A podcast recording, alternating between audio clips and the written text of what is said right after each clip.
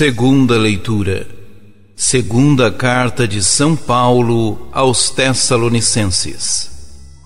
Irmãos, não cessamos de rezar por vós, para que o nosso Deus vos faça dignos da sua vocação.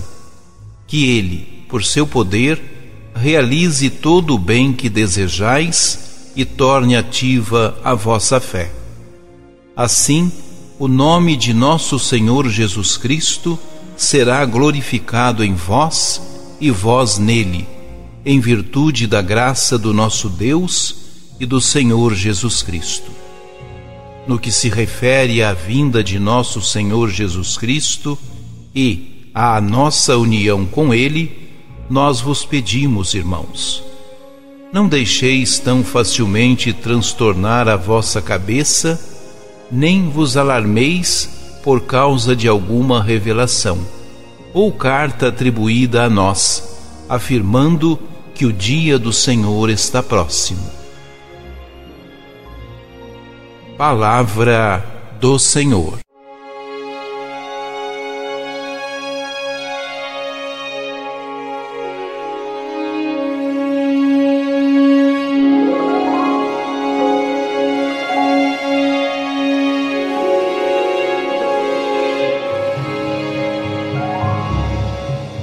A segunda carta aos Tessalonicenses surgiu em uma situação menos conhecida do que a primeira.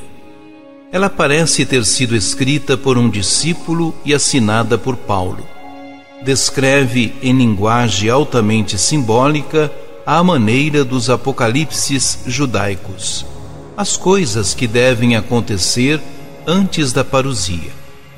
O texto selecionado para a liturgia deste domingo aconselha a comunidade e corrige certas opiniões errôneas difundidas entre os tessalonicenses. O autor recorda que não cessou de orar pelos irmãos e irmãs na fé, para que Deus os faça dignos do seu chamado e se cumpra a glorificação de Cristo por meio deles. Em seguida, vem o tema central da carta não se abalar por pretensas revelações. Na celebração, apenas tomamos a introdução ao tema. Esse trecho consiste em um pedido relacionado com a vinda de Jesus.